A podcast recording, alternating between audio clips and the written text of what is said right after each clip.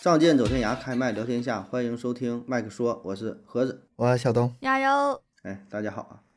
呃，这一期啊，咱们聊一个真实的事件，叫做海上食人案。海上食人案，嗯，嗯，说的是啥呢？简单的说哈，一句话概括就是几个人儿啊出海，在海上呢，最后是弹尽粮绝，没有吃的，咋办？哎，吃人，吃完人了，这几个人活下来了，然后怎么去这个判这个案子啊？就对这个事儿是什么态啊度？就是你吃人到底有没有罪？有没有罪？对，哎，那嗯我想问他吃的是活人还是死人啊？他把他杀嗯了再吃。呃，对我们说的这个案子是杀了，就把活人杀了给吃掉的哈。就说这那种肯事儿吧，定，嗯，那肯那定还肯定是有有罪吧？肯定对有罪是吧？ 嗯，这种事儿呢，在历史上不能说是比比皆是，怎么数不胜数吧哈，只嗯能说是不少啊。因为什么呢？在过去，航海技术不是特别发达的情况下啊，天有不测风云，你在海上无依无助的啊，嗯、也是时有发生啊。就是我整理这个题材的时候，也发现了很多类似的事件。但是呢，咱们今天不都详细说哈、咱就挑一个最有名儿的，挑一个最有名儿详细说一说，后后边那几个呢大差不差，哎，都是都是、嗯所以说就是出海的时候尽量还是搭个伴儿，是吧？还是找个伴儿，要不到时候没啥可吃的，对吧？是吧？最好找个那个细皮嫩肉的哈，啊、嗯，哎，但如果这样的话，出海带宠物会不会好一点啊？带宠物是是个招儿，嗯，确确实有。你说这种情况确实有，就是以前有那种出海是带那个绵羊啊、带牛啊、羊啊也都有，嗯，就最开始是为了喝这个奶，但这奶不是大伙儿都能喝到，只有那个是船长啊、大副啊、领导阶层的嗯才能喝这个鲜奶啊，那是很很奢侈的，对吧？你在海上你想吃这东西，以前都很都很费劲儿啊，那到最后可能就得把这些都得吃了。对啊，嗯，那咱今天就直接进入正题啊，咱们先说这个事件，说完这个事件呢，咱再算是讨论一下哈，发表一下个人想法，看看在这种情况下到底如何去处理啊。嗯，这个事儿呢是很久远了，一百多年前哈，一八八四年，有一位澳大利亚的律师叫做约翰·亨利。哎，这个律师啊，最近混的是风生水起啊，接了几个大案子，赚了不少钱。然后呢，就有了一个想法，说的干点啥呢？哎，我得买一个船啊，证明自己的身份儿啊。然后就买这个船呢，他是澳大利亚人，但是他想买这个船呢，是在英国啊，他哎相呦中那了大老远的， 对，呃，说英国南安普敦有这么一个二手的帆船，叫做木西草号，啊，一看这个船价格很满意，呃，一番讨价还价之后，最终呢是四百英镑，嗯但是毕180竟是一分钱一分货哈，你说这四百英镑，咱也没有啥太大概念，但我跟那时候对就是一查数据一比吧，就是算是挺便宜了，那毕竟是个船，嗯嗯但这船况吧，稍微差点儿哈。这船长呢是五十二英尺，就是十六米，十六米啊，十六米十六米也不算很也大啊。也还也还可以。也不小，是不吧是小还可以那种那个哎小船，你你要说是嗯，约约约几个女的出去海上浪去是吧？玩儿去哈，兜个风儿也够用了。嗯，够浪这，个净吨位是二十吨啊，但是这个船龄相对长点儿，是一八六七年打造，初次下水。一八六七年，这个事儿呢是一八哎八四年。那哇，好多年了呀，将呃，近20啊十年多对，年，十几二十年年了，嗯，年年久失修啊，有点儿有点儿这个古老了，这个船。啊然后买完这个船，现在就面临一个问题，说我怎么把这个船给弄回去？啊 开回去吧，还能咋弄？买的时候反正 这我咱也不知道他为啥要去英国买船，是澳大利亚没有卖的吗？这不知道哈，这对事儿呀，它就我是这么就个觉事得很儿。奇怪，真的是哦跑那而么且还远买去的二买。手的，对啊，你千里迢迢买个二手你啊，说有钱吧，想买艘船，那你就买好一点儿啊，干嘛要跑去哦那么大 老远买买二手啊？ 英可国能那个时候英国可能造船业还是发行嗯达，发达。对，澳大利亚本身人比较少，可是真可能是，就是他那个船那整个航行什么这个这个这方面没有英国那发达呗。然后说从这个英国到澳大利亚大约是两万四千多公里，好远啊！咱就举个例子哈，好比说，就像你从这个新疆喀什，你买了一个十四年的二手车，买完还没整备好，你就打算从这你要开到哈尔滨一样，甚至比这还要远，对吧？而且是在海上啊，你不像在陆地上，你开个车抛锚了再咋地，它它没事儿，对吧？嗯，但是你海上这个情况，这个风风险那就无法评估了啊。那他这个回来这一路上得按按嗯月甚至按年来计了。都不知那差道不开多多对久。得半年吧，预计是半年。哎天就啊，当时那个速度啊。然后这个约翰·亨利他就想了一个办法儿，他说这船保证是得开是开回去了，对吧？要不然怎么拽回去？但是我不能自己开，这船这么老破、啊我得回，我得雇个人儿开。然后就招了四个人儿，哎，招四个人儿给他们点儿点儿钱，说你把这船给我整回去。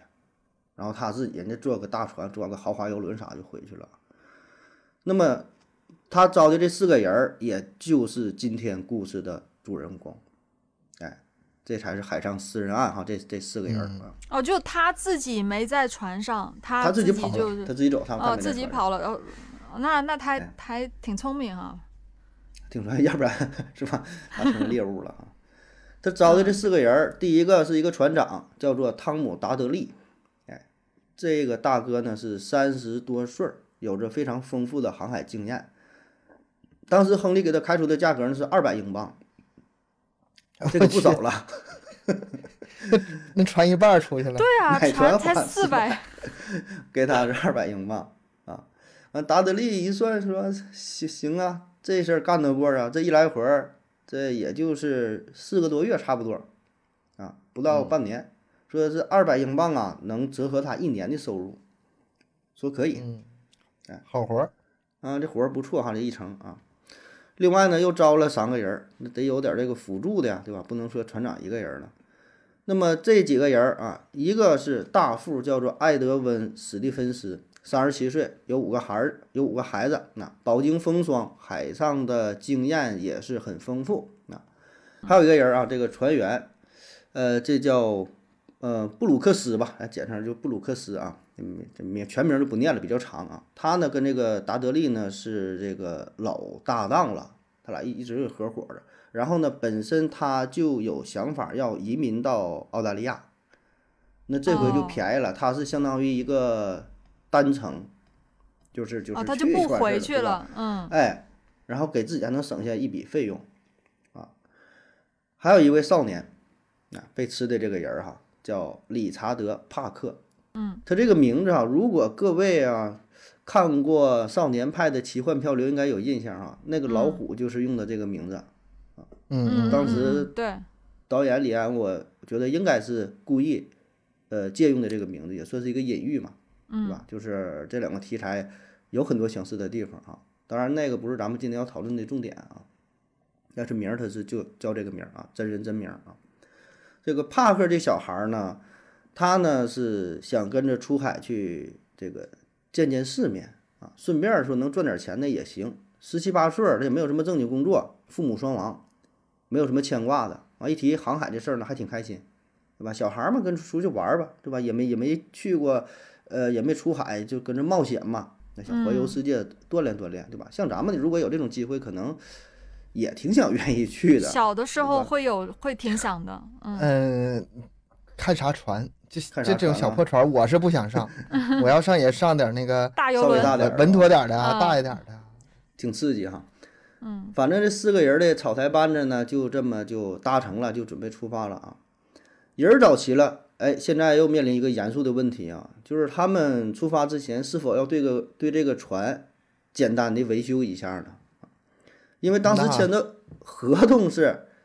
那律师告诉他，我这个船就你给你们，你们开回去，然后就给你这么多钱。这个船长啊，他保证是一分钱也不想多花，就达德利、嗯对吧？他保证是 那能省点儿是点儿的，对呀、我我每每个人都。都会这样想吧，肯定就是钱不想花在船上呀，然后按理说啊，咱按理说啊，咱以一个局外人来看，你这航死航行两万多公里，你这破船保证是应该修啊。但是这四个人一商量啊，秉承着这个赚钱不要命的原则，对吧？万一不出事儿呢，对吧？万一不出事儿，那不不就行了吗？ 对吧？你说这心态也是挺好对，呀、心态挺好。万一没事儿呢，对吧？所以咱就不修了啊，这有毛病再说，越往回看。哎，完这故事说到这儿啊，我想插一句，就是我还真就挺佩服那个时代那些人这种叫什么契约精神吧，还是说什么这种合作的精神啊，挺厉嗯害。你说人家钱给你了，船给你了，完人儿自己人家到澳大利亚了，你嗯说你们这四个人合伙把船卖了或者咋地了，对啊，这都没没处找去，对吧？嗯，这那时候真是有点儿那时候这也个没不是那个什我么我在身份想证啊号，他啥那个的钱肯定没给完，啊，给对，个不定金可，能，我直接两百英镑给你了，那人真的没那了起，码船给他了，船是给那了，船值四百呢，船可值四百英镑呢。但是他船四个人 呢，他有四个人呢，你想想，如果啊那嗯如果卖了船还得分，对不对？二手又二手，能值多少那钱啊呀？分吧，卖点哎儿就，那我分知点 道了，你让他交押金啊，儿，就就押是金 啊，先传给给他点你，你先钱加点钱在我这儿。嗯， 对，我资本主义我万恶 呀！反正我我觉得不可能说工资全给你，不可能，可能工资直接就压着两百英镑，是我吧工资不给你，船先给你了，我觉得可能嗯还是有一些那个类似于工会啊，或者是有那这有个种肯定合有同啥的呗不是可吧能的对不知道人有些性，哎呀，这个这些细枝末节的事儿啊，咱就嗯不管它了吧。反正开始出发了啊，五月份 都准备妥当了，那也没啥准备，反正就这个船， 他也没准备，就嗯就出发了啊。一开始很顺利，相安无事，特别是这十七克十七岁的小帕克非常兴奋啊，嗯如此近距离的呃接近大海，哎，看啥都新鲜都热闹。然后那三位老水手呢，显得就很平淡嘛，这种东西都是见怪不怪了，没有什么意思，只想快点儿呃到达目的地啊。然后诉说简短，到了六月份的时候呢，他们已经是跨过了赤道，因为从英国到澳大利亚嘛，对吧？跨过了赤道，已经到了嗯南大西洋海域。哎，然后海上就开始刮起了狂风。那么看这种情况呢，这船长为了安全起见呢，他就决定改变了航线。到了七月三号这一天，狂风巨浪突然停止，但是呢，这种狂风暴雨啊停止之后，这种安宁反倒是让人呃更加恐慌。嗯，这小帕克说这天儿不挺好吗？哎，那达德利船长说不对劲儿啊，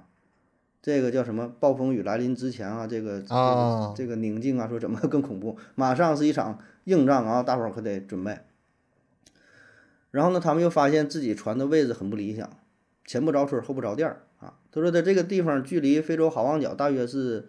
呃两千六百多公里，距离最近的一个岛叫什么什么特里斯坦达库尼亚岛啊，距离一个小岛也得是一千多公里。嗯，然后他们船呢又不太大，十六米长嘛，嗯那你在这大海之上就跟一个小树叶一样啊。哎，果然被这个船长呢说对了哈、啊没过多长时间，天气骤变，风雨交加，一个大浪接着一个大浪的啊，冲的这个船呐是是摇摇欲坠啊。然后这个达德利船长马上下令说：“这船不行了，哈快散架子了，咱赶紧呐登上这个救生艇吧。”后悔了，他妈当初不省那点钱好，稍稍微啊说一是说吧，钉两个多钉两个钉子啊，是吧？嗯，就是四个人登上了这个小艇，由于事出比较慌张、比较紧急嘛，他们仅带上了几件儿航行的仪器，带了两罐罐头，没来得及带淡水和更多的食物。哎，就是短短五分钟，看着那个船，他那木樨草号在眼前就是被海水撕得粉碎。嗯但好在这四个人算是躲过了一劫哈、上了这个救生艇上啊。但是又出现了问题哈、这个小救生艇非非常小，这个是很小，四米长，甲板呢不到六毫米厚，哎，就这么个地儿。然后呢，又是离呃旁边岛屿很远啊。反正是挺了一会儿呢，暴风雨算是过去了。哎，四个人呢是躺在了小船上，开始规划未来。就看看未来咋整啊，是吧？能能往哪去呀、啊这个船长呢，先是利用现有的资源呢，做了一个简单的海锚啊，算是把救生艇啊稳定了下来啊。但是呢，说这第一天晚上，船员们就遭受了鲨鱼的袭击啊，他们用这个船桨击退了鲨鱼啊。然后大伙儿就很饿呀，那饿也没有办法，迟迟不肯打开第一罐儿罐头。那是最后的希望。对，就是它不仅是食物吧，更是这个精神支柱，对吧？你有这东西在这会儿，就觉得还 有希望。一旦吃了，你这，呃，七月七号，到了七月七号，实在没有招儿，他们吃了第一罐罐头，那被这几个人都分掉了，算是维持了两天啊。呃，七月九号，布鲁克斯呢是抓到了一只海龟，哎，这还不错啊。布鲁克斯和这个史蒂芬斯啊，他俩人儿把这个海龟拖上船，然后呢是连骨头带肉啥的就就就吃吧。啊，这个乌龟也不太大啊，这海龟也不太大哈、三斤多重，说的比较小啊。嗯，反正就这么维持着，一直是维持到了七月十五号还是十七号，啊，资料上就这么写的，因为他们自己也记不清了， 他们是回顾性的说这事儿嘛。但从此之后呢，他们就再也没有做到任何的生物。然后渴怎么办呢？就是喝尿，嗯，一开始喝自己的尿啊，喝腻了换换口味儿，喝别人的尿，互相喝。嗯，糖度不一样。嗯啊，那不一样味儿，儿那略味儿有嗯味儿不不一样儿，对吧？你是冰红茶、冰绿茶什么什么， 是这个清淡点儿的。这小帕克实在太渴了哈，偷偷的还喝了几口海水，喝嗯完之后身体就越来越不好了啊。这个时候呢，天气倒是挺好，微风拂面是白云朵朵啊，但大家呢已经是没有心情啊欣赏景色了啊，就想着如何生存下去。哎，这里边插一句啊，咱之前也说了，从古希腊时代呢，海上航行就有一个不成文的规定，这 custom of the sea 啊，就是海上的一个 规定。你这英文真标呃准。说啊嗯说说我都人话，说人我话，听听懂了。就是在这个极极端的条件之下怎么办？吃人啊，否则大伙儿都得死啊，对吧？很很正常，很现实的事儿，总不能同归于尽吧？哎，然后就吃啊。那么吃吃怎么吃？一般就是说，这个抽签儿，也是最公平的了，对吧？愿赌服输嘛，没有什么怨言，轮到谁就是谁哈、当然哈、呃，说是公平，但实际上这个过程未必完全公平，因为什么呢？你这抽签儿这个事儿，保证是由船长船长来主导的，嗯，对吧？他里边儿有一些猫腻儿什么的，很可能就会有一些操作啊，比如说抽纸条儿，谁抽着死完谁就死，然后再整几个全是死，先让那年轻的你先抽吧，一看啊死，行了，那也不用看了，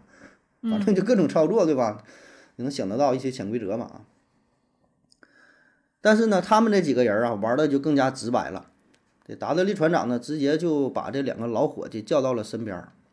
耳语了几句，大概意思就是说，要不然呢，咱就对这十七岁的小孩儿下手吧。一会儿呢，听我口令啊，我就一二三，咱就一起上去给他一摁就完事儿。嗯，你看看啊，嗯，咱们仨这岁数也都是人到中年了，上有老下有小。帕克呢自己一个人儿，父母双亡，无牵无挂啊。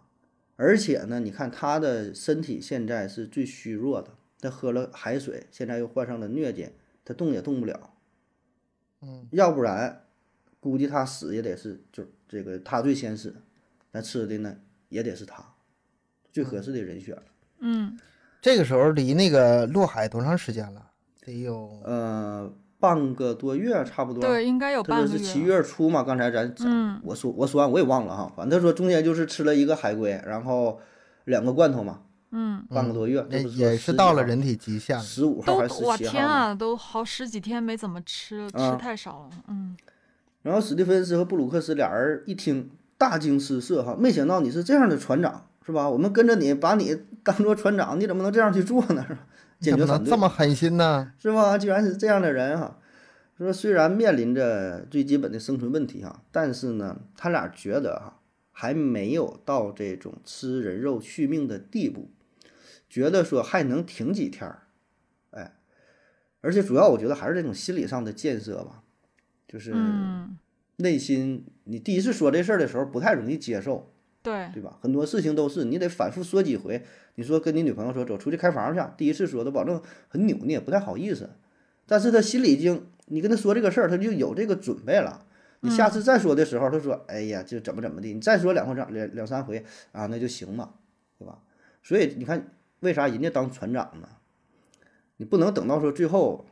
都快饿死了不行了，说你再吃对吧？也是做好一个准备，给这俩人儿渗透一下。咱准备快要下手了啊。那么这船长一听这二位是拒绝了哈，也没再坚持，这个计划呢就这么搁置住了。一直到落水的第十九天，你看刚才你俩说的嘛，这真是哈，中间是两周嘛，这回又过了几天，实在扛不住了，再次找到两位老水手啊，这回就不是跟你商量了，最后通牒，说如果咱这一晚上到第二天早晨没有看到过往的船只，得不到救援的话，那咱只能是结束帕克的生命，嗯，然后继续给他俩洗脑呗，就说呗，你看咱这不是故意杀人，对吧？帕克现在这身体呢也很虚弱，他也很难受，而且我啊觉得这个帕克可能是真的虚弱，已经 听不着，就是这么小船上他们几个人在那儿商 量了。就四米的船，这俩 人，哎我跟你说呀，他现在身体不行了，咱们商量商量，一会儿吃谁吧，还就背是着人他了。他他现在你想想，他前几天已经说他身体有问题了，虚弱了，然后过了嗯几天，那个小男孩还还撑着呢，又不不吃不喝的，都还还能撑到现在呢。我感觉他也没死差不多了。基本就昏迷了叫呢哦奄奄一息呗，奄嗯奄一息了呗，这种感觉，嗯，啊，船长跟这儿给这俩人就洗脑，就就说这个事儿啊，然后史蒂芬斯呢就是同意了，说说行吧，啊，布鲁克斯呢说是没有明确表态，嗯这是后续就还原当时情况，呃这两个人儿的这个一个态度啊，他也没说拒绝，也没说同意啊，但内心我估计还是接受了，但是道德上还怎么地吧，他没法没法完全忍受这个事儿啊。嗯，那么到了第二天早上，果然，嗯、奇迹是没有出现啊！茫茫的大海之上，哈、哪那么容易就遇到救援的船只啊？达德利呢，做完了祷告，然后就动手了，直接拿着一把小刀，插进了小帕克的一个大血管。帕克根本是没有力气挣扎呀，最后只喊了一句说：“你为什么要杀我啊？”然后就一命归西了。嗯，嗯，不是说好了抽签儿吗？嗯，签儿呢是吗？ 你就是签儿啊，抽的就是你。这三个人呢，怀着非常复杂的心情，分食了帕克的身体，缓解了饥饿。啊嗯，达德利在后来的回忆录当中写道：“他说，想起我们三个人分食人肉的场景，活像一群野狼，毛骨悚然。啊嗯那就这样，这三个人呢是勉强维持生存啊，一直苦苦支撑到遇难的第二十四天。那么这天早晨，三个人正吃早餐呢，看着这个海上的景色哈，吃着早餐啊，有一艘有一艘德国的运输船经过，嗯，呃简短截说吧，给这仨人救了，又带回了呃英国，到了叫法尔茅斯港上，到一个海港上，给这三个人带下来了。那么一场惊心动魄的旅途也就结束了。哎，三个人折腾了一圈儿是吧？又回20到多了这个天出发地。啊二十多天那时候嗯，有电话没？那时候八一八八几年发没没发明？没没有吧？应该没有不知道啊吧？没有 吧我？就合计，我就和那个律师搁家等着呢，我什么时候开我的大帆船呐？ 咋还不来呢？是吧？那船都没了。哎呀，这岸上的英国人啊，欢迎着三个冒险英雄的归来，那觉得很不容易啊。然后这达德利船长呢，在他的坚持下，哎，他的这个救生艇，他们的小艇，加上帕克的肋骨，还有当时他这个匕首这个刀，都带回了英国。嗯，然后给帕克是举行了葬礼，嗯，一点儿没瞒着。哎呃就他他就这事儿吧，从头到尾，我就觉得这这人行，这个船长的这个品德还是可以的。嗯，你就呃，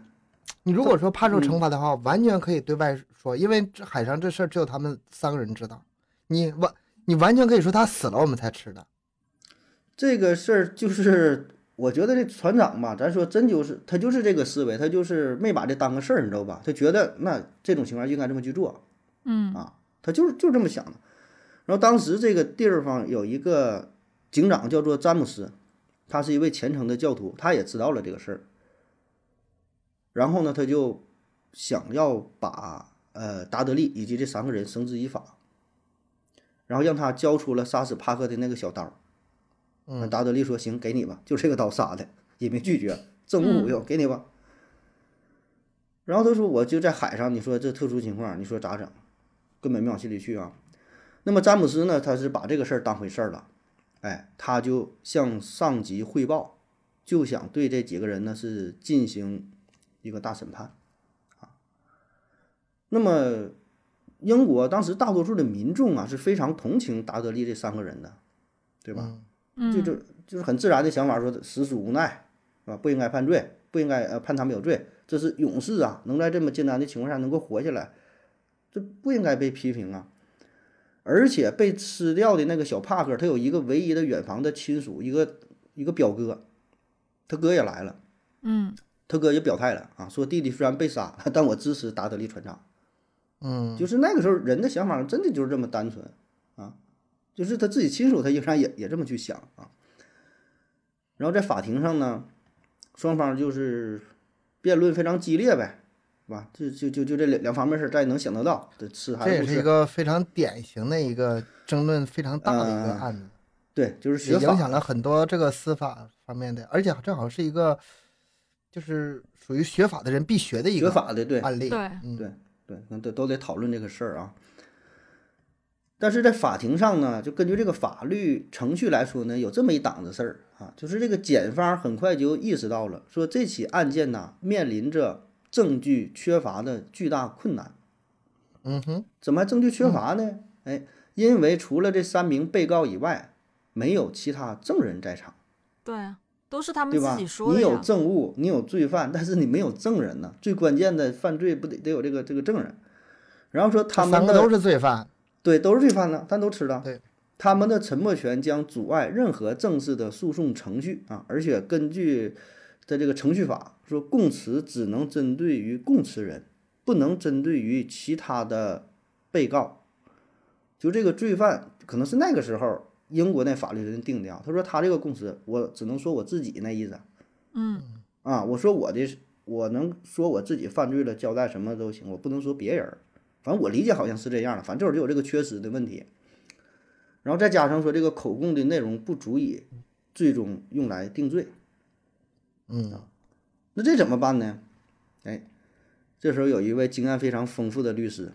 他想出来一个招儿，他说让这个检方撤销对布鲁克斯的指控，让他成为污点证人， 你来作证，你说那俩人儿那个犯罪了，这污点证人嘛。哦，就是那个当时没有说话的那个人啊，是吧没有表态那个，啊没对，咱们表说态的有那一个个表态，一个没表态嘛，啊，嗯就是利用他的证词来追究另外那两个人的罪责，让他当证人。在这有点卡 bug 呢，在这儿愣整。嗯， 嗯完法官呢也同意了这一申请，说的行，嗯、就就就你你当证人吧，然后就对达德利和这个史蒂芬斯进行审判啊。那么中间的过程也能想到哈，就是讨论这些事儿，双方各执一词啊，一边说特殊情况情有可原，一边说生命至上，无论情无无论如何，呃也不应该吃，是吧？这这个咱后续再讨论哈。那么咱说这个事儿呢，最终判决的结果是，呃，达德利和史蒂芬斯杀人罪名成立。嗯但是有权要求赦免，嗯罪是这个罪了，定的保证是这个罪啊，但是具体执行上，哎，这就手有轻有重了。后来好像是女王给赦免的吧？对，后来当时这个维多利亚女王，她是顺应了民意啊，这俩人只被判了监禁六个月，嗯然后就放了。嗯我我我我确实，哎，这个这个是不是以前讲过呀？我怎么老觉得挺熟悉的这嗯个案子，海上啊类似咱的吧？讲是不是是？吧？嗯然后这个达德利呢，他是始终认为自己是无罪的，嗯他说这个判罚不正当，你关我六个月也不对，我就我就是我就应该这么去做啊。那么再后续呢，咱再说那律师啊，亨利那边儿都到澳大利亚了嘛，一直等等他这木西草号嘛开哪去了啊，还等着参加帆船俱乐部，带带人出去浪去，出去玩儿去，嗯折腾这么半天啊。要说这个达德利呢，人家船长真是讲究啊，他呢后来他也也给人船弄坏了嘛，也没跑，是嗯吧？然后主动联系了这个亨利这位律师，实情也告诉他了，亨利呢也没计较啊，毕竟这也算是不可抗拒的力量。 最后俩人呢还成了好朋友。呃，后来达德利是在亨利的帮助之下，全家呢是移民到了澳大利亚。嗯然后呢，啊他这个各方面还挺圆满的，呃，结局还包挺括好。那个，对对对啊对，就结局就是，就受伤的算是只一个嗯有大大团圆了吧？是吧？不是受伤的只有那个被吃掉的人，那个小孩儿，对，嗯、那船长也挺那啥，也挺亏的，亏了好几百英镑。嗯他是挺赔的啊，那个但那个人家律还是师，但是但律师啊但是来源不一样，他这个属于是天灾嘛。嗯反正后来就是混得还不错啊。达德利是在悉尼开了一个小的公司吧，算是是卖制造帆船，卖什么帆船的用品，日子过得不错啊。但是说海上食人这个事件呢，呃，让他是挥之不去吧，一直笼笼罩着他啊。在当地呢，也是大伙儿给他起个外号儿啊，叫做“食人者船长”啊。嗯。然后这个事件呢，也是流传了下来，是所有海上食人案件当中最有名儿的一例啊。对他的记录呢，也是呃非常的完备啊，从事件开始、起因、经过、结果到最后的审判，因为这里边儿还有一个审判的事儿。嗯，像其他很多案子没有没有这么这么完整的这个流程啊，所以直到现在是很很有争议啊。极端情况下是否可以吃吃人啊？嗯，然后咱我再讲一个小段儿吧，然后咱再讨论呐、嗯，嗯再讲可一以个小段儿吧，可以啊，咱再说一个吧。这是日本的呃一起事件呢，日本光台事件。这个时间呢是发生在一九四三年十二月三号哈，呃，有一艘叫做第五清近丸的船只是在日本北海道附近啊失踪了。那么这个船呢，它是一只民用船，但因为是在战争期间啊，正是打二战嘛，所以日本呢很多这种民用船呐、都被征用了啊，嗯，成为了军用的运输船，运输一些这军用物资啊。那这个事儿在日本很常见啊。然后咱说这个事儿是在十二月份嘛，在日本的北海道啊，非常冷啊，所以如果一艘船要是失踪的话，基本就意味着这个船上的人呐没有什么生存的希望了，而且都忙着打仗，也没有人去救援，没有人管这些事儿、哈，然后我就放弃了啊。这个船上一共是七个人，当时失踪的时候是七个人，也没有什么搜索条件，这事儿就算是不了了之了。那在沉船两个多月之后，有一个穿着非常简单的破旧的青年人来到了北海道当地的一个小渔村儿啊，这人显得非常虚弱。当地的渔民呢就发现了他，然后就说这是哪来的疯子啊？这是野人嘛啊！因为这种环境儿，你说在野外的话很难生存的。这冬天呐、对吧？大冬天很冷啊。然后这人自我介绍说：“我就是之前啊失踪的第五清近丸号的船长。嗯沉船后，就我一个人活下来了。”哎，然后大伙儿说：“那你咋活下来的？这大冬天这么冷啊，你这穿的这点儿衣服。”他说：“我呀，在北海道海岸附近呢、找了一个废弃的小屋子。哎，这个屋子确实是有。这个屋子是干啥的呢？就是当地渔民夏天他不临时出海嘛，出海就搭一个小窝棚似的，在里边歇个脚，嗯很简易的这种这种房子也算不上，就是一个一个一个一个居住的这么一个小地儿啊，就是拿草啊、木板什么搭成的这东西啊。冬天呢没有人住了啊。他说呢，我就找了这么一个小房啊，这里边啊，哎，正好还有一些残存的食物，我是靠这些东西，靠这些食物啊，有的时候海浪啊还能冲上点儿这个死的海豹的肉，嗯啊，勉强我活下来了。现在呀、终于找到村子了，哎，可得救救我。那村民一听，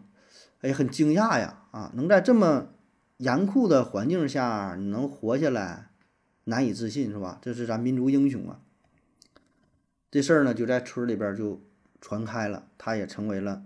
呃英雄一般的人物啊。那么休养了一段之后，他就送回了老家。但是呢，慢慢村里人就觉得这事儿有点不太对劲儿。第一个说，海边这么这个小屋这么简陋，没有什么取暖的设施，根本就扛不下来呀、而且说这食物这么少，一天两天可以，你这整个两个多月啊，你这食物从哪来的？对吧？你冬天了，不说这海海水是没结冰吧？那都是也是很寒冷的，哪有什么还海豹？哪有这东西啊？哪有吃的、呀？而且还有一件事儿，就是这个船员哈，怎么就你自己呢？哎，其他那些人儿哪去了？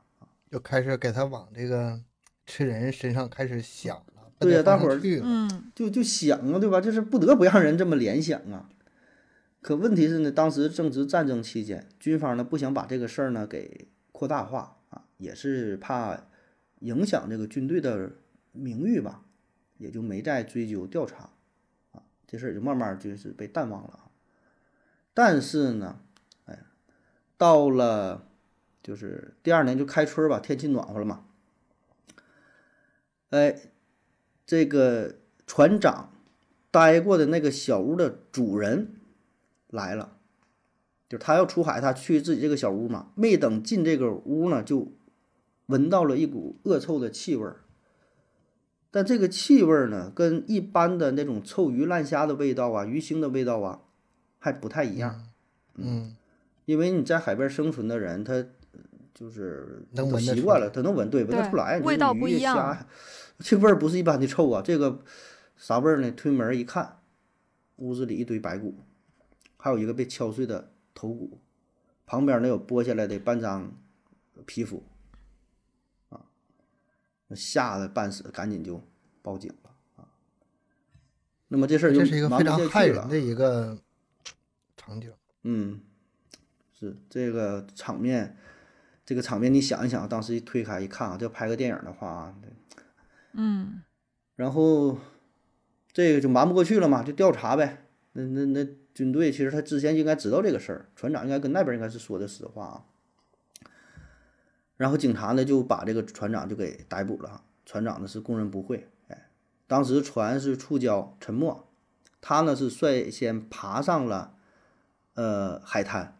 找到了小屋啊。不久之后呢，另一名十八岁的船员也是被冲了上来。但他说呢是这个船员没熬过几天儿，就连饿带冻呢就死掉了。然后这个船长呢万般无奈之下，嗯啊，就选择了这么去做啊。他自己陈述的是这样的啊，但至于说是不是主动杀的，还是先就没人死了知道躺啊下，是因为对只呀有这他一是个人活着回来。啊就也说不清了。嗯，那么至于其他那些船员呢，他说我真是不知道，那就被冲哪去了，那就不知道了啊。后来反正又是找到了几名船员，后来后来又调查。那么因为这个事儿与军队有一定关系吧，啊，政府不想让民众知道嘛，所以呢，呃，对于船长的审判呢，也都是很秘密的进行的啊。但这算什么罪呢？也就很难定一个非常明确的罪。就当时他们这个这个条款这个法律啊，也没有说你吃人，对吧？是什么罪？那按他自己说的也没杀人啊。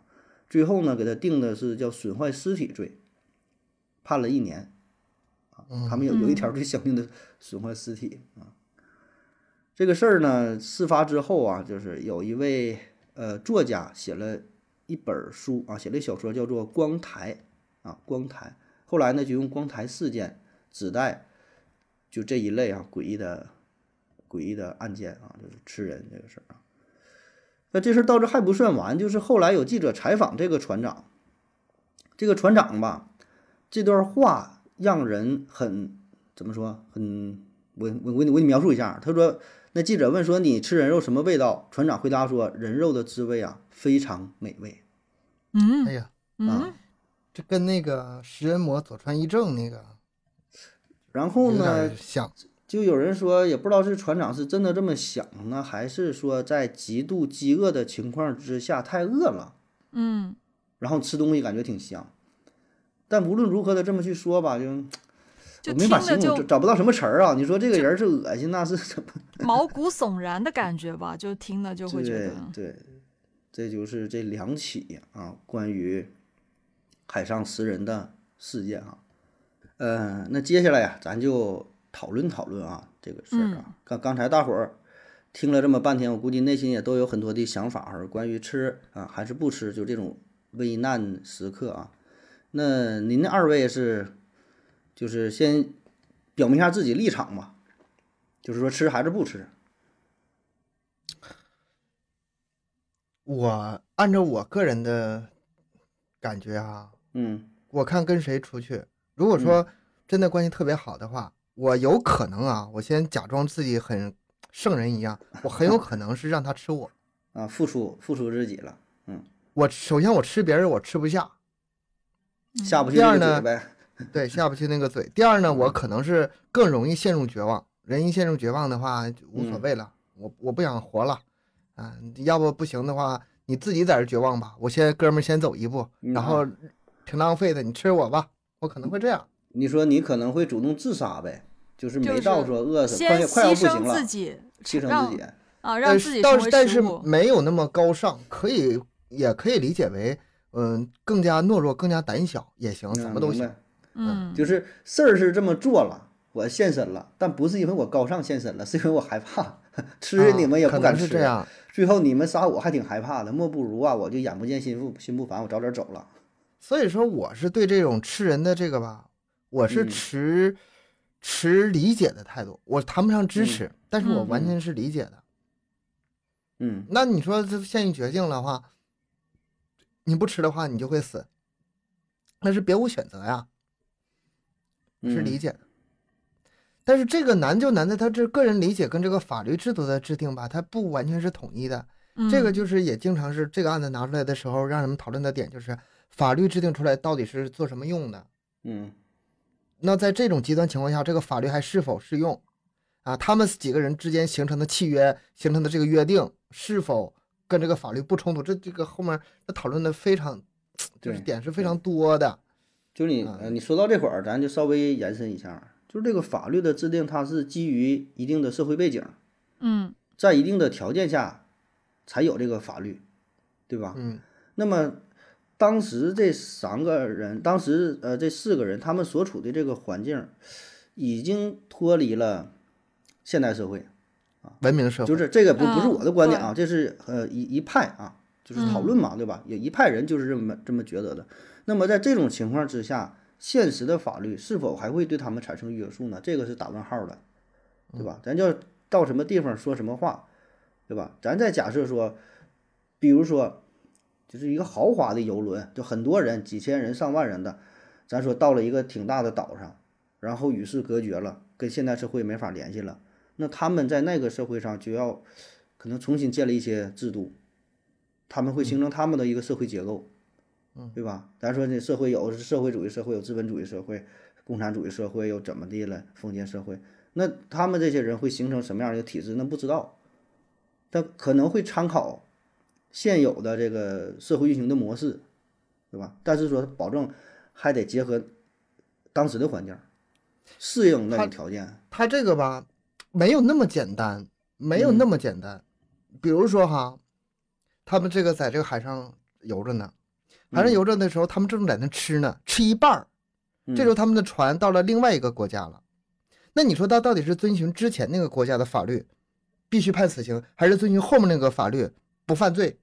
你怎么算？啊啊，你说这个不同的国界国这种家这个法嗯律对啊不一样，嗯然后呢，你说如果说这个是把他杀了，然后再吃肉，还是他自己死了再吃肉？还有说是，如果说是这个小呃是这个小伙子自愿的，说你们杀了我吧，那这又个怎么算行？不行？嗯嗯呃，我觉得法律就是就算是明文哈，就算是很多板上钉钉的铁定的法律吧，但是嗯具体落实到，呃，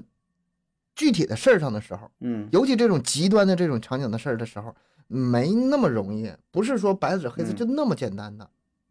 嗯，它有嗯有很有很多事儿，它是你没有意办法想去不到的，它这没整一法个儿写的那么细致，是吧？对啊，你根他据就环境的不同，而且当时的那个法官根据当时的情况做出这个一定弹性范围内的这个判定，他他他他得给法官这个权利，嗯，得给法官这个这个这个空间。嗯，这也是法律的一个特点嘛，对吧？对啊它保证咱不说叫容错空间吧，它得有一定这个弹性的空间，是，对呀，是吧？它就是比较灵活，灵活处理啊。哎，这种情况特别多。你说这是在海上，还有那个比如说，嗯、矿压到地嗯底下，啊，那这个没在海上吧？你这个还算是它是这个嗯那个哎这咱极以后端极端环境吗？也这以算呀后，这也可以讲啊，这个洞穴奇案，我还合计呢，这整完以后咱就讲那个洞穴奇案的事儿，可以啊，就是几个人儿也是困在那个环境儿，他俩有很多相似的地方，嗯，也是一个孤立的环境儿，然后那个还是能跟外界人进行交流，能喊话，能联系，但是你没没没有东西啊，没没有物质上保证不了啊，所以呢，我记这得个当时还说那个，如果我们之间抽这个抓阄把谁吃的话，你们外界能否判我们无罪吗？ 嗯，这这事儿，它正好是跟这个衔接上了。对吧？人家啊我先问的你啊，这我还没吃呢，对吧？你你说怎么办？你把那个法官给我叫来，你说我现在咋嗯整？先先先你们那个陪审团啊、法官什么，先对呀先商讨一下，你们给我出出个辙，我到底应该咋办啊？嗯，反正我的想法是吧，咱就结合这个案子哈，如果是嗯我的话，呃，当海员的时候，既然你选择了这个职业，我觉得就应该冒这个有这险个有这个准备，有这个风险，嗯，嗯，对对对，不管是说你是吃别人还是被别人吃，你都做好准备。就是到这种情况下了，你吃别人，你自己能不能下去嘴啊？你要没有这个准备，那你就别当海员，或者说你宁可像东哥说的，我我献身也好，或者说我不献身，有别人死了我也不吃，我最后饿死。就是你从事这个工作，你干这个事儿的时候，嗯，他这个做不一好定是准备工，作啊，他有这他个这准几个备嗯是海员，那如果是乘客呢？乘客也会有这种可能性啊，嗯乘客， 那、你说作为啊，作为哎，这有啊，这乘客我这个资料里边还真就有呢，这就不细说了。反正这个情况也是是一个挺挺大的船，上边有水手，上边有那个平民，嗯，然后呢，最后吃的是那个平民，因为水手还是身体比较壮嘛，身对，体好体格好一些，然后给那个平民就吃了，完吃完之后也是讨论这个事儿，然后说吃，那你为啥为啥吃这些平民？你为啥不吃个水水手？这也是这个吧，为啥说只能说在现场，就是根据现场情况这个一案嗯一判呢？如果说你说海上吃人不违法的话，那么就会造成，走啊，合着咱俩嗯吃饭出海去玩去啊， 走啊吃饭去啊，它会造成一些这个现象，就人们奔着这个法律条文就去了嗯，嗯，啊，所以说这个法律不定那么死，有的时候是不给这些人空间的，否则的话，你你上一个法律是那么判的，然后嗯明文规定第几条儿啊，第几款啊，海上吃人不犯法，那我就吃呗，嗯，他就会故意造成这种那个场你景。说找这个漏洞是吧？用这对种啊方式，这个杀人了，所以看谁说不顺眼，啊，我还是我那个观点，就就本案来说，我理解，但是嗯这个法律不能那么定。我我反正我的我感觉就是，对东哥你说的没错，就是你能理解他这种行为，但是法律是不能支持这种行为，他杀人还是有罪。他这个吧，好在哪儿呢？好在最后解决的挺圆满的，判他有罪，同时给个赦免，嗯嗯，因为他们那个国家那个法律制度就那样。比如说到咱们中国的话，我觉得可能就形式就稍微变一变了，还是判有罪。但是呢，鉴于什么个人态度良好，还有当时极端情况，还有那个受害嗯人家属的、呃原谅，然后从轻怎么怎么地的，我觉得嗯也是可以接受的。或者你不能是死缓死教条缓的嘛是吧？判几缓几，一缓缓完表现良好，啊，哦对他他也他是有给他个空间，但我觉得杀人无论在任何环境下吧，我都是还是认认同是认为是有罪的。你别说任何环境，有一些环境你真的没法去追究，比如说，咱说极端点儿，比如正说当战防争情况卫下，战战争情况下，嗯你那时候你就分不清楚，你根本就分不清楚。他这个你虽嗯然说不是战争，但是情况也差不了太多，因为他这个太极端了。嗯太极端了。你你要是拿正常普通人的想法，是和平年代下什么的话吧，他这案子是没有什么疑义的。那杀人犯罪那个就是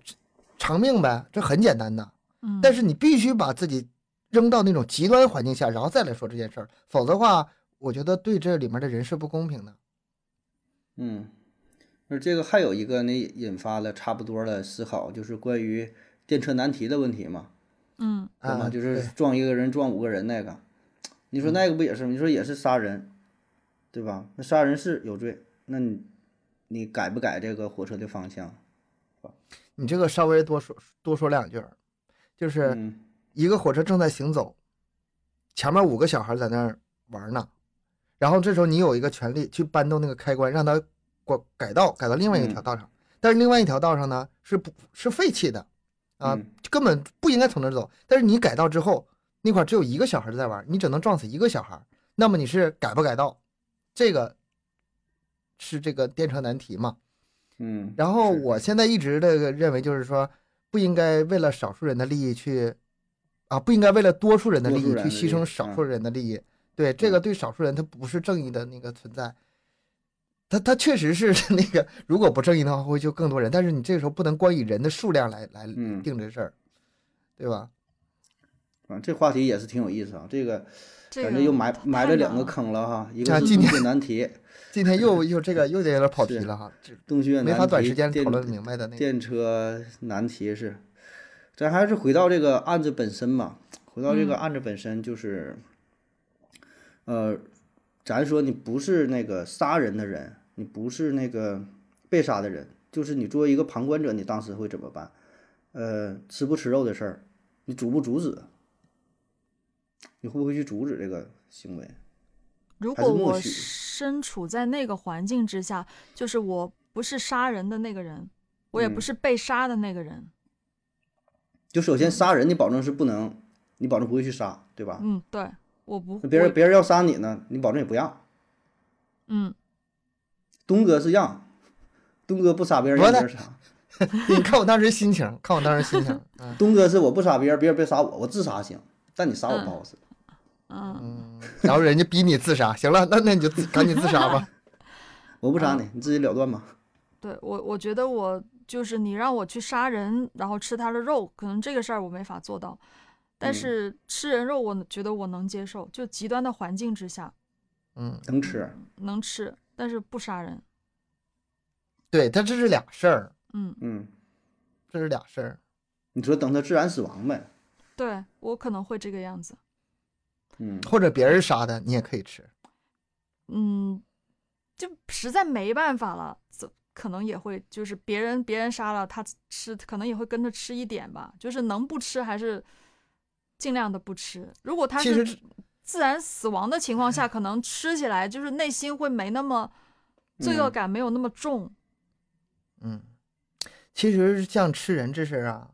迫不得已，在这个历史上案子绝就是案例绝非少数，很多很多，嗯，就包括咱们以前讲那个空难呐、一个飞机落到一个雪山上，嗯，最后只活下来一部分人，其他人都被吃掉了。那你说你能去谴责得了他吗？谴责不了的。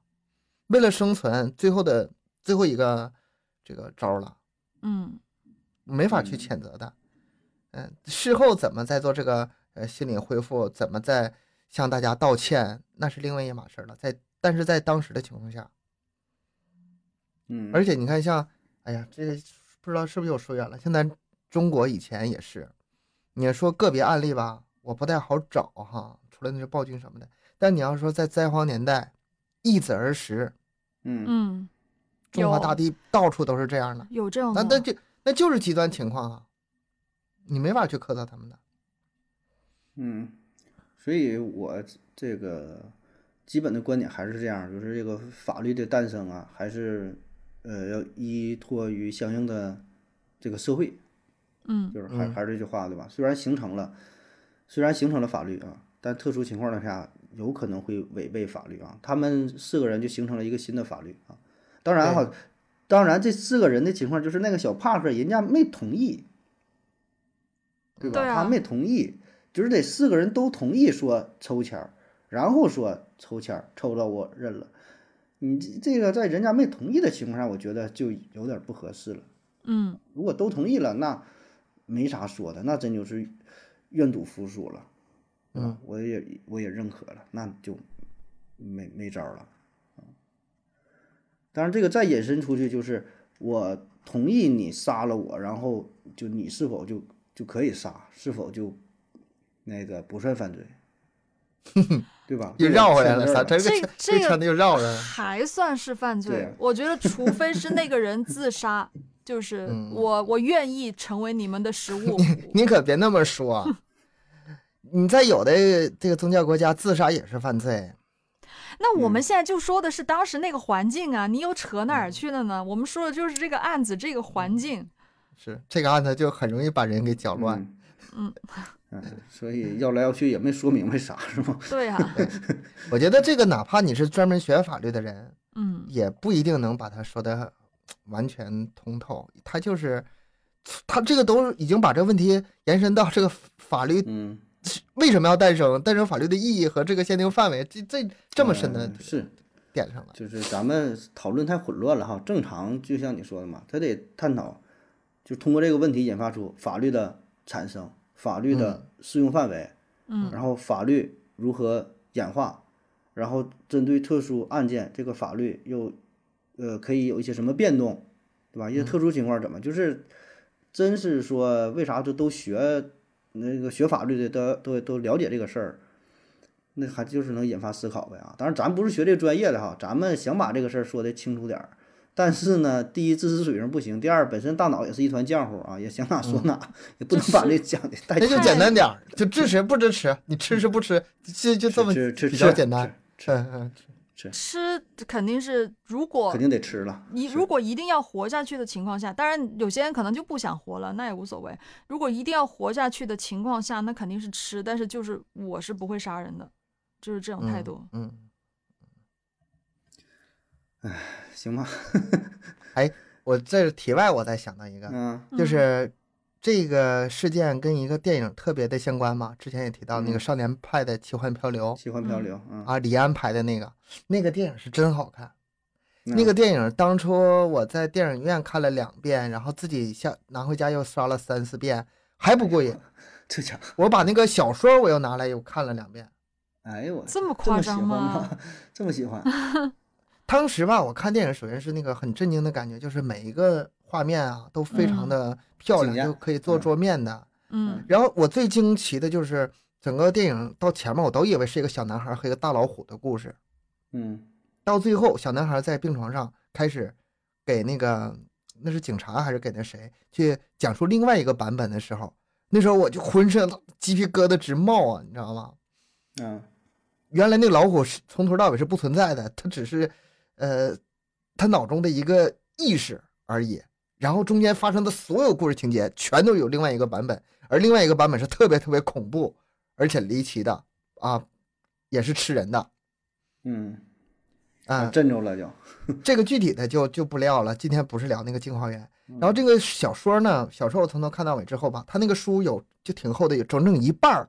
嗯，是讲他那个上船之前的故事内容。那啊原来在在动物园儿干啥干啥是吗？啊，在动物园儿，然后嗯又认识谁了，然后讲的全都是宗教方面的事儿。他这个整个到从头到尾吧，跟宗教方面东西特别多。然后，哎，这书翻到一半儿了，他才开始上传，才开始后面的这个经历嗯，啊，我觉得也是挺不错的。行，这一下欠大伙儿三期节目了， 这这镜花缘要安排一些是吧？少年派奇幻漂流，行。哎嗯，这节目讲没咋地啊，先欠一堆债呢是吧？ 挖一期节目给自己聊不挖完那么多坑，行，这么多题材呢，那以后都慢慢儿慢慢儿讲啊，看大伙儿还喜欢啥，也也也可以可以留言啊，点播。嗯，那今天就聊到这儿吧啊，嗯，这个没头没脑儿的哈、没头没尾的哈、乱七八糟的哈、抒发了自己的想法啊，吃不吃人的啊。我看看大伙儿有啥想法啊，特别是法律专业的朋友，可以给咱们普及普及啊，从不同的角度分析一下这个事件。哎，嗯咱从多角度看一看啊。那好了，今天节目就到这儿，感谢您各位的收听，欢迎大伙儿积极留言、呃点赞、转发、打赏，加入新米团，以各种形式支持咱们的节目，也可以关注咱的公众号“麦克说 Plus”，在这里获取更多的内容。更新时间是三七二十一，拜拜。拜拜。拜拜，下期见。